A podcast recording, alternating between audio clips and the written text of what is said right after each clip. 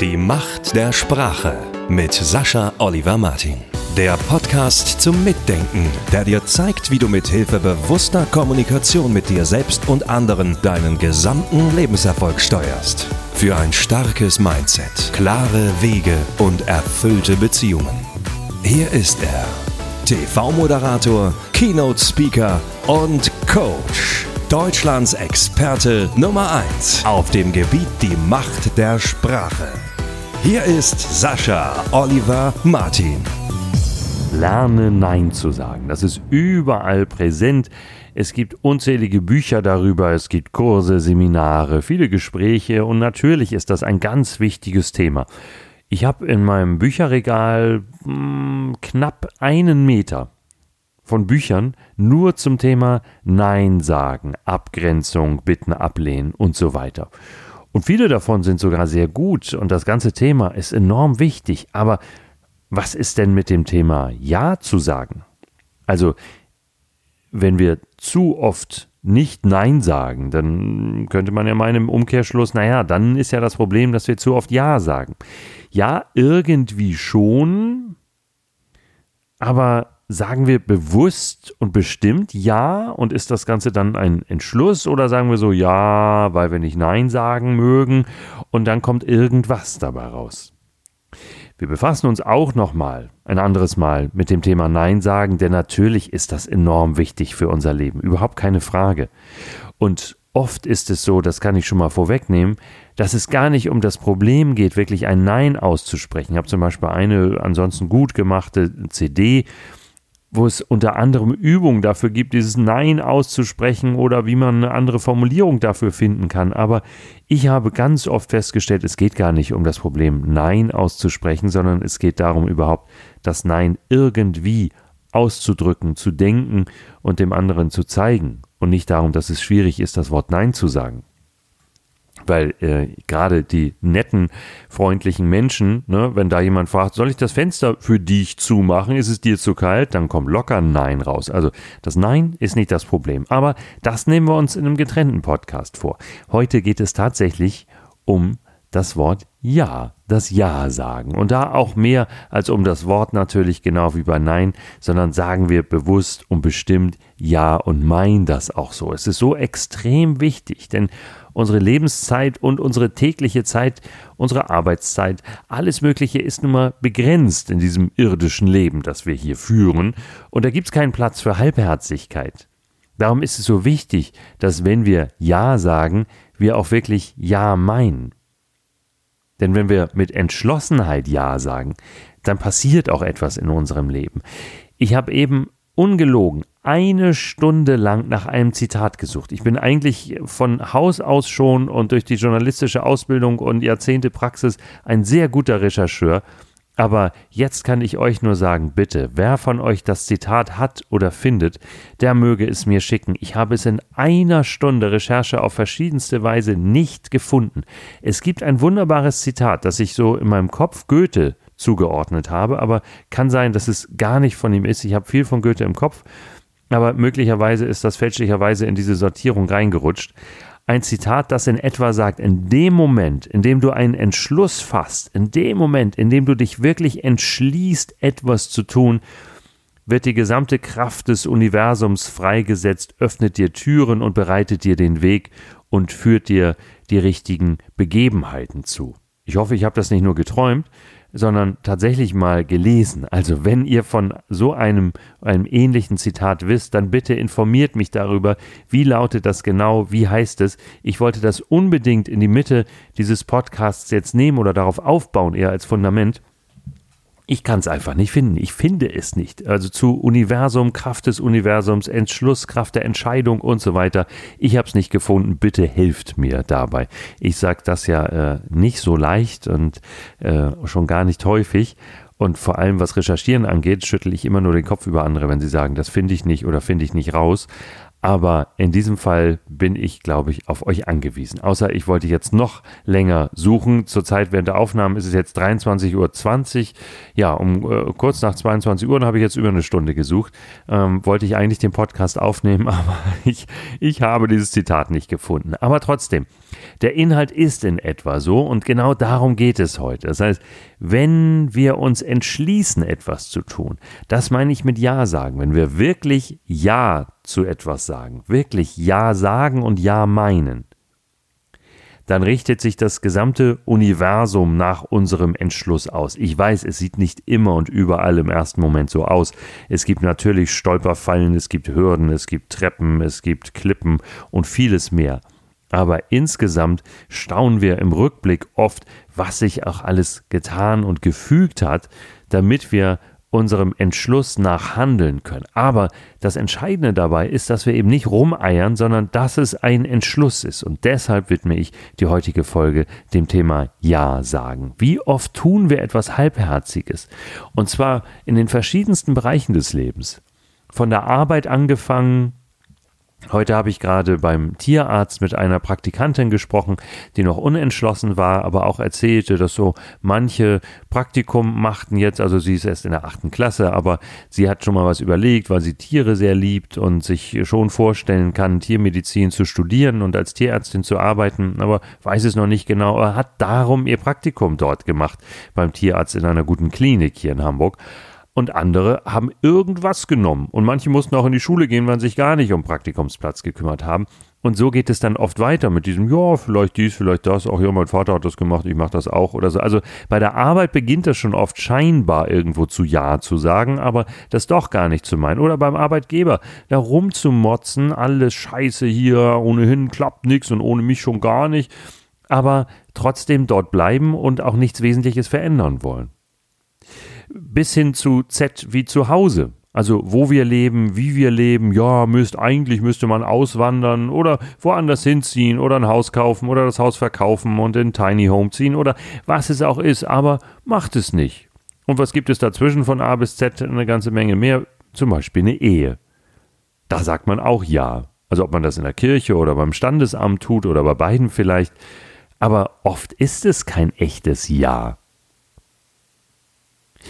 Woran liegt das nun, wenn wir manchmal kein echtes Ja aussprechen? Also aussprechen das, was wir wirklich meinen und dann auch entsprechend handeln. Ich habe mal einen Film gesehen mit Anfang 20, The Commitments. Da war der Begriff noch gar nicht so populär bei uns, aber dadurch hatte ich ihn im Kopf.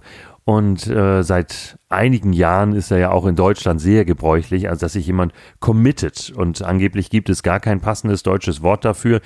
Ich denke schon, aber ich nutze das jetzt mal, also das ist ein sich einer Sache verschreiben. Sich wirklich auf etwas einlassen und sich dieser Sache verschreiben, ein Commitment eingehen. Das heißt nicht einfach nur unmotiviert Ja zu sagen oder ja, okay, so ja, ja. Ne? Gerade im Norden, wo ich herkomme, ich bin ja nun gebürtiger Hamburger, da sagt man ganz gerne mal, ich auch bei irgendwelchen mir unwichtigen, so ja, okay, ja, können wir machen. Aber das ist ja kein echtes Ja. Also das heißt, ja, kann man machen, kann man auch sein lassen. Woran liegt es nun, wenn wir oft nicht Ja sagen? Oft ist es die Angst vor den Konsequenzen. Wenn es nun wichtige Lebensbereiche sind, zu denen wir Ja sagen, aber nicht so richtig Ja, naja, wir könnten uns blamieren, wenn wir ein echtes Ja sagen. Wir könnten scheitern. Andere können uns für verrückt erklären. Wir haben Angst vor verschiedensten Konsequenzen, die uns damit begegnen. Also Versagensängste oder äh, was es auch sein kann, was da passieren kann. Ich muss dann dazu stehen, wenn ich gesagt habe, jetzt übe ich diesen Beruf aus. Uh, dann muss ich es tatsächlich auch machen. Oder jetzt heirate ich diesen Partner.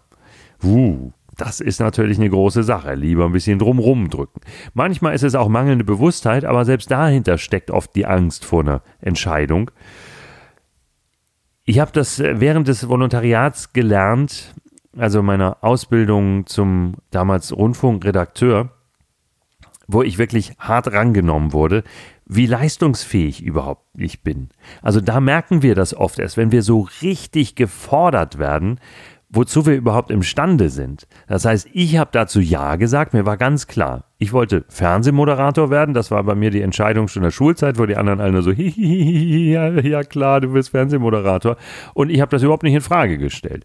Ich hatte dann Gott sei Dank die Gelegenheit, in den 80ern mit einigen Menschen zu sprechen, die es geschafft hatten und äh, die mir zu der Zeit einheitlich gesagt haben, klar, da fängst du beim Radio an, bringt auch eine große Menge Spaß, du lernst schon ganz viel und nachher kommt nur noch die Optik dazu, wenn du zum Fernsehen gehst. So hatten das nämlich Günter Jauch gemacht, so hat das Thomas Gottschalk gemacht, Frank Elstner und viele, viele andere. Die haben alle beim Radio begonnen, haben da ihre Erfolge gehabt und sind dann zum Fernsehen gegangen. Also habe ich das auch so gemacht, mich beim Radio beworben, erst ein Fernsehpraktikum gemacht, dann Radiopraktikum und dann bin ich fünf Jahre beim Radio geblieben. Und da war es eine richtig harte Schule. Also ich habe ja nicht einfach nur spaßig vor mich hin moderiert, sondern auch eine knallharte, super fundierte, gute, sehr, sehr gute journalistische Ausbildung durchlaufen.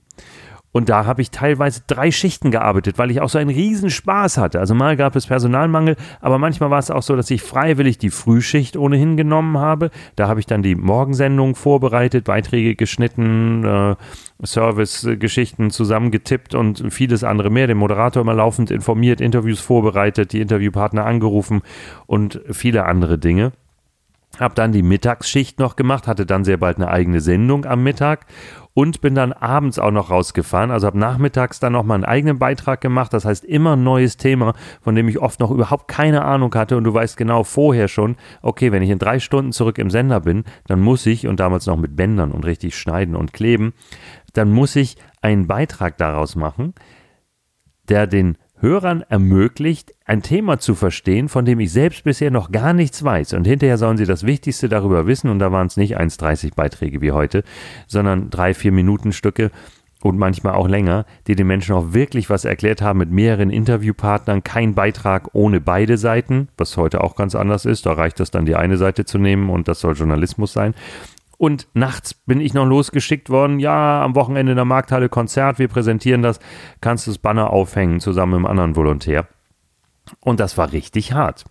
Und am Wochenende Bereitschaftsdienst und so weiter. Hamburg nicht verlassen, mit dem Pieper am Gürtel und all solche Sachen oder mit dem Ü-Wagen unterwegs sein. Aber das, das war eine harte, harte Schule. Auch vor allem, wenn man einen Text an der Schreibmaschine getippt hat und der wird dann durchgestrichen. So, nö, alles nochmal neu, ist zu unklar, zu schwafelig und man selbst hält den für genial. Aber es hat mir gezeigt, was ich kann. Und ich bin dran geblieben, weil es dieses Ja gab. Ich hatte später auch nochmal die Zeit, da habe ich erst vor wenigen Jahren, im Jahr 2015, mit jemandem zusammengearbeitet, mit einem schwerkranken Unternehmer, der es nochmal richtig wissen wollte, bevor er dann im selben Jahr gestorben ist. Ich bin letztlich bei ihm eingezogen, weil wir sonst gar nicht alles geschafft hätten und sind ein gigantisches, ein, ein 150 Millionen Euro Bauprojekt gemeinsam angegangen, wo ich organisatorisch dahinter stand und äh, vor allem was die ganze Kommunikation anging, also zwischen Politikern, zwischen Bauträgern und vielen, vielen anderen. Das war sein Hauptgeschäft. Ich habe letztlich da im Haus gewohnt und diesen schwerkranken Mann mit versorgt, nicht alleine, aber mit und wir haben gearbeitet praktisch Tag und Nacht und die zwei Hunde gab es auch noch und er war auch noch launisch und herrisch und äh, ich habe einfach für das bevorstehende Ziel so viel in Kauf genommen. Ich war manchmal fix und fertig, aber ich habe dazu Ja gesagt. Ich habe gesagt, das mache ich. Da springe ich nicht ab, da gibt es nichts dran zu rütteln. Das mache ich, da bleibe ich dran. Und das waren so bedeutend wichtige Phasen in meinem Leben, die wünsche ich jedem von euch. Die wünsche ich euch absolut, weil es so hart war. Das war wirklich dieses berühmte auf dem Zahnfleisch gehen. Und ich habe meiner Familie eine WhatsApp-Rundnachricht geschrieben, bitte lasst mich mit allem, was nicht dringend notwendig ist, in Ruhe. Ich kann nicht mehr. Ich brauche die paar Stunden Schlaf dazwischen. Und äh, ansonsten bin ich Pflegekraft und Businessmann und Moderator und Dienstbote und äh, Privatsekretär und alles, was es gibt, zusammen. Äh, aber so packe ich das. Und ein Jahr, so lange sollte das etwa dauern, bis das Projekt durch ist. Wir haben es leider nicht geschafft bis zuletzt oder er hat es nicht geschafft äh, bis zuletzt. Äh, so lange packe ich das jetzt. Da stehe ich zu meinem Ja und dann gibt es da auch nichts dran zu rütteln.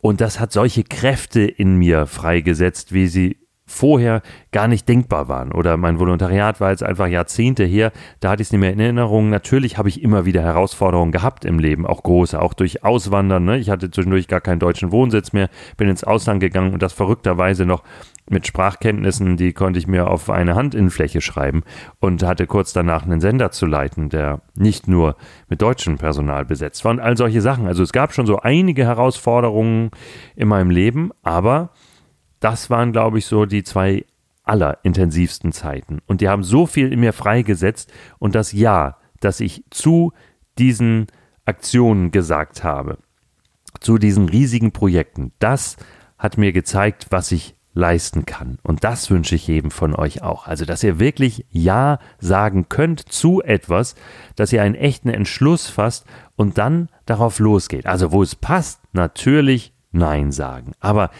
mindestens genauso wichtig, wenn nicht noch wichtiger, ist ein entschlossenes Ja dort, wo ihr ahnen könnt, dass nur ein wirklich entschlossenes Ja euch auch an das Ziel führen könnt, weil ihr es sonst abbrechen, nicht durchziehen oder einfach nur halbherzig begehen würdet. Darum ist es so wichtig, überhaupt Ja sagen zu lernen. Damit wünsche ich euch viel Spaß und Erfolg. Ja! Die Macht der Sprache mit Sascha Oliver Martin. Jede Woche neue Tipps und Interviews. Am besten gleich abonnieren.